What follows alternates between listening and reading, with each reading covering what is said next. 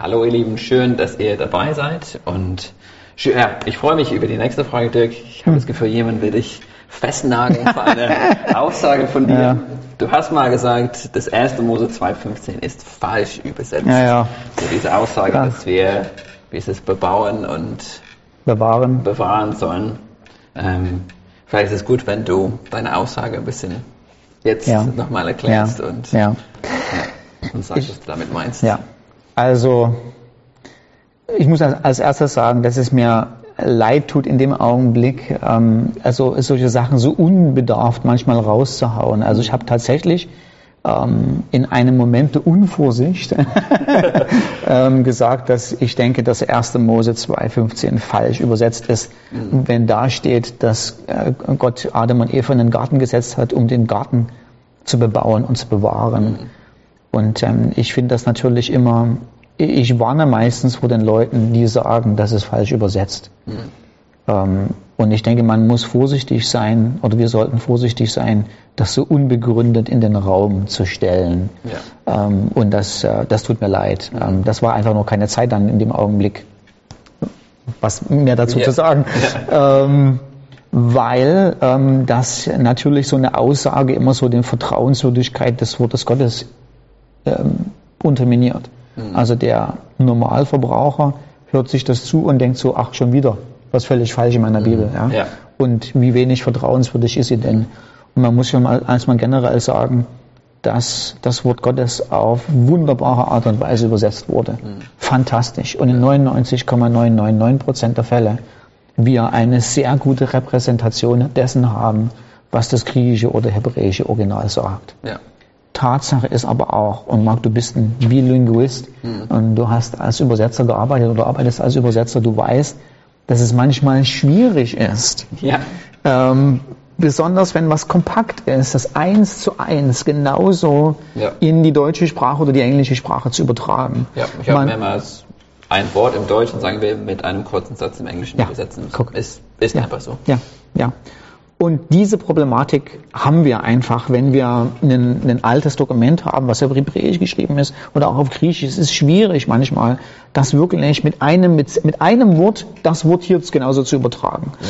Und deshalb würde ich ausnahmsweise dann doch das Vorrecht nehmen und sagen, 1. Mose 2,15 ist unglücklich übersetzt in dem Augenblick, wenn man übersetzt, dass Adam und Eva in den Garten gestellt wurden, um den Garten zu bebauen und zu bewahren.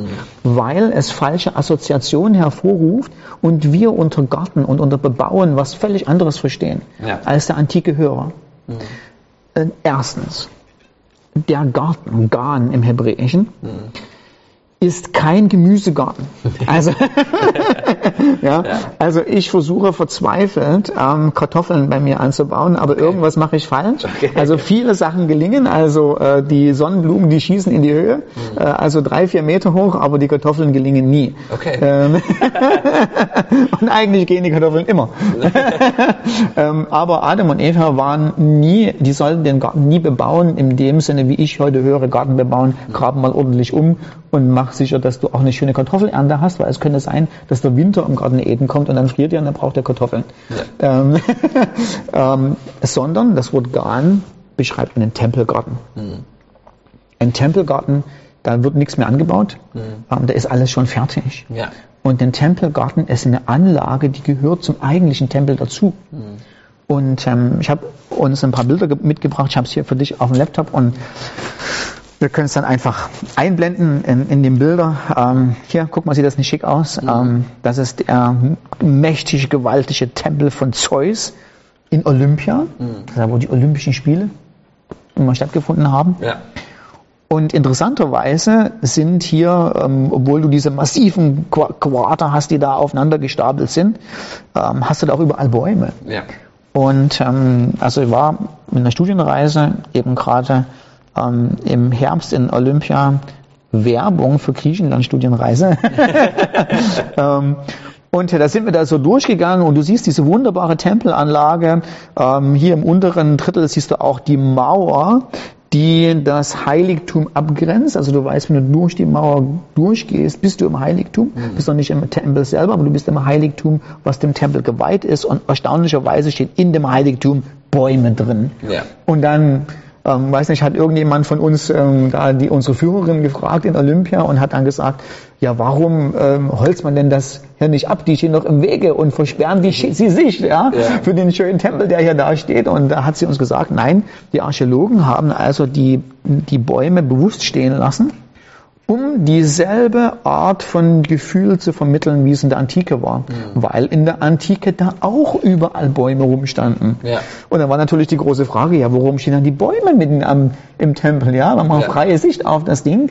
Nein, das nächste Bild, man hat einfach mal so, so ein bisschen so das Gefühl von Schatten und Licht und, und Schönheit wollte man, man hat also die verschiedenartigen Bäume gepflanzt innerhalb der Tempelanlage, um einen Garten um das Heiligtum zu bauen, was genauso Teil des Heiligtums war. Ja.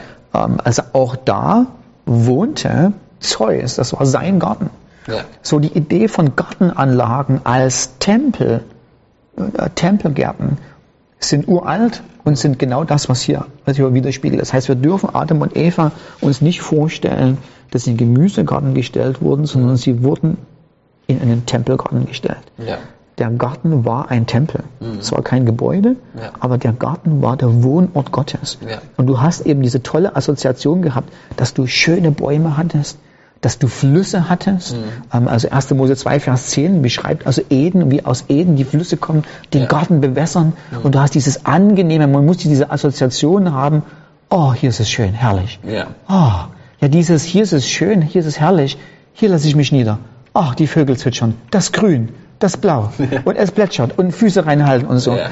Soll natürlich die angenehme Gegenwart Gottes symbolisieren, darstellen. Deshalb im Garten. Ja. So, und jetzt kommen wir Fra zur Frage, was in aller Welt haben Adam und Eva da gemacht? Ja. Ja. es, steht, es stimmt zwar, dass ein sogenanntes Suffix da steht, sie sollten es bebauen und es bewahren. Das Problem aber ist, dass in Hebräischen das Suffix feminin ist. Ja. Würde man, würde man dann es sagen im Deutschen? Ja, ne? Sie. Sie. Ja. ähm, aber das Wort Garten, maskulin. Ja. So, das heißt, geht nicht so einfach, so schnell zu sagen. Und das ist eine, eine Schwierigkeit im Hebräischen dann. Ach, bezieht sich auf den Garten. Ich soll den Garten bewahren und gestalten. Dann hätte man das Suffix anders wählen müssen. Sondern man hat es wahrscheinlich mit Absicht vage und kompliziert gemacht, dass der Hörer, der Hörer oder Leser erstmal sagt, na, was sollen sie denn jetzt bebauen Ja. und bewässern? Und bevor wir dahin hinkommen, was sie da eigentlich machen sollen, müssen wir erst noch mal gucken, wie sehr die Idee verstärkt wird, dass der Garten ein Tempel war. Weil du hast ganz viele Vergleiche mit dem Tempel. Ähm, also ähm, zum Beispiel der Eingang zu Eden, 1. Mose 3, Vers 24, ist im Osten. Du kommst vom Osten, um in den Tempel reinzugehen. Ähm, der Zugang zum Tempel in Hesekiel 40 ist auch Richtung Osten Okay, ausgesetzt. So, das heißt, du, da, da ist die, hast du das Gleiche. Ähm, äh, der- der Eden wird in 1. Mose äh, äh, präsentiert als einen Ort, wo Gott wohnt. Ähm, das heißt, Eden befindet sich auf einem Berg, haben wir ganz explizit, ähm, in 2. Mose äh, 15, Vers 17.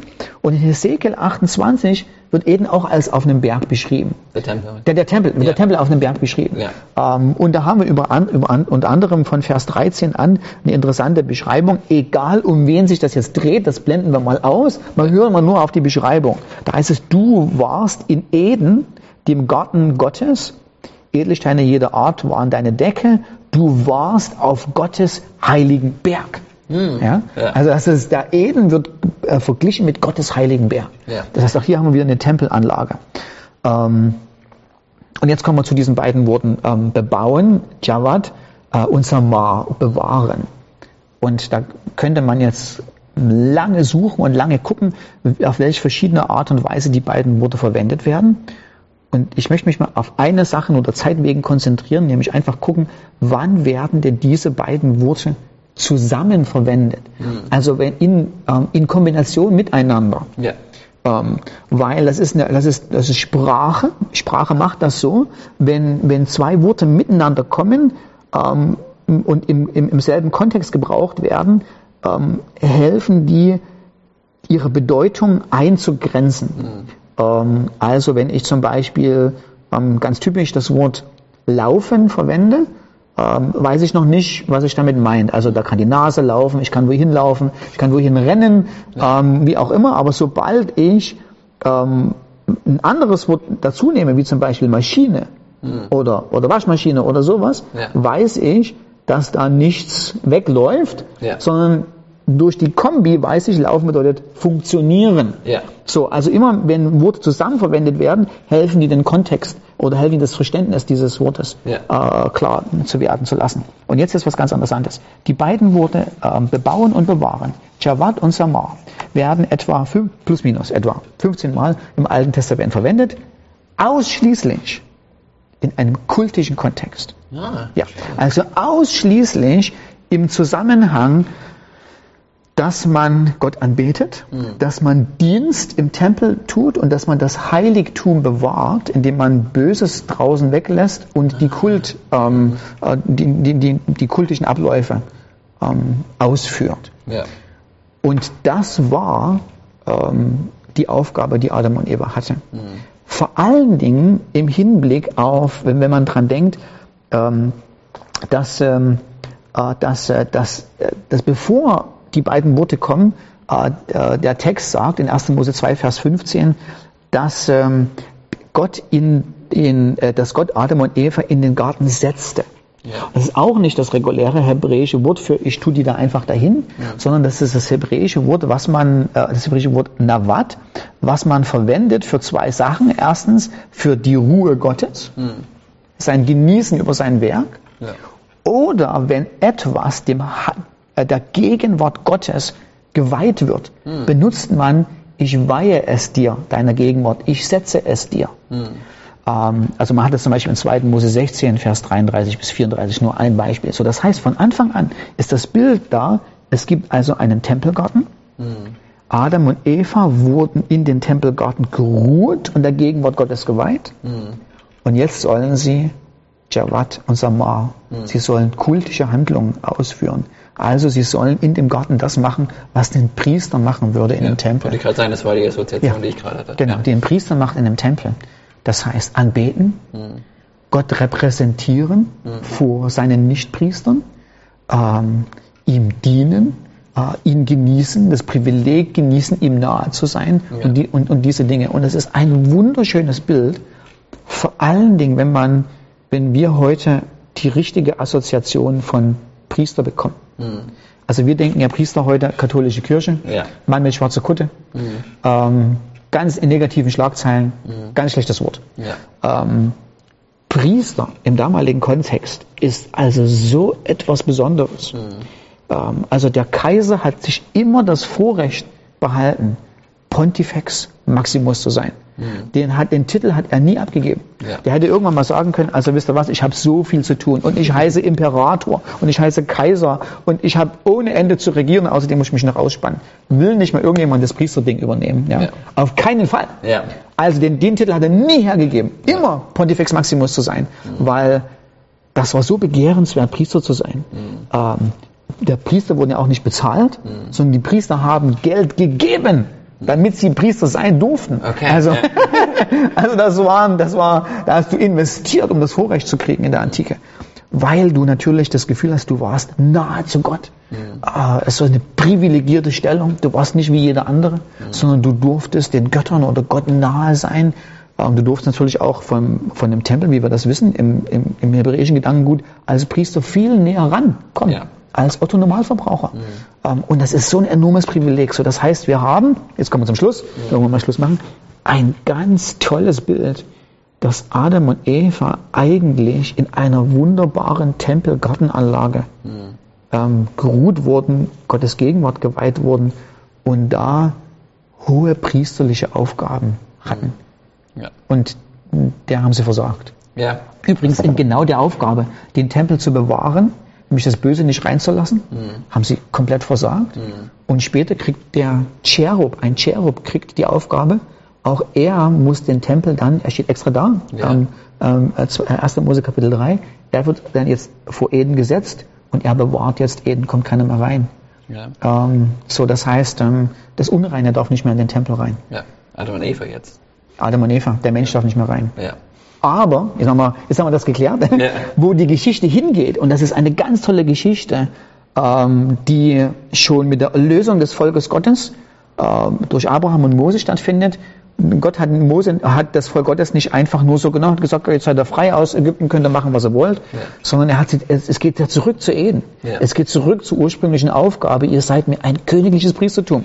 Ersten, erster, äh, ähm, 2. Mose Kapitel 19. Ja. Ähm, und die Offenbarung endet damit, Mhm. dass es wieder einen Multi-Eden äh, gibt, äh, dass es wieder ein, ein, ein, eine Stadt Gottes, eine heilige Braut gibt, die universell ist und es kein Tempel da drin steht, sondern der Tempel Gottes überall ist. Ja. Also es geht wieder zurück zu Eden und es geht zur Wiederherstellung. Wir werden unsere Aufgabe als Priester in der gemächtigen, gewaltigen Gegenwart, genüsslichen Gegenwart Gottes wieder haben. Wir werden zurück im Paradies wieder sein. Mit diesen sicher auch ähm, physischen, angenehmen Symbolen eines ganz tollen Gartens. Ja. Ähm, ja. Aber es ist cool, ich finde es cool, so diese, einfach diesen Bogen zu Ja. haben, vom- Anfang bis zum Ende, so wirklich Ja. in der Bibel. Und Ja. das, das ist nicht nur so, Ja. dass es damals passiert, fertig mit der Ja. Geschichte, sondern es ist wirklich Ja. durchdringt Gottes Heilung, so ähm, die Heilungs, ähm, wie heißt es? Gottes Rettungsplan Ja. für die Welt einfach. Ja. Genau. ja. Sehr spannend. Cool. Vielen Deshalb ich liebe es übrigens in einem Garten zu sein, zum durch den Garten durchzugehen und sagen, oh. und das sind genau die Assoziationen, die der Text eigentlich hervorrufen will. Ja. Ja. Zu Eden kommt. Mhm. Eden kommt. Wir können uns drauf freuen. Ja, genau. Super, schön, dass ihr dabei wart. Danke für die Frage. Wenn Dirk noch was beantworten soll zu der Frage, ja, schickt es gerne. Cool, bis zum nächsten Mal.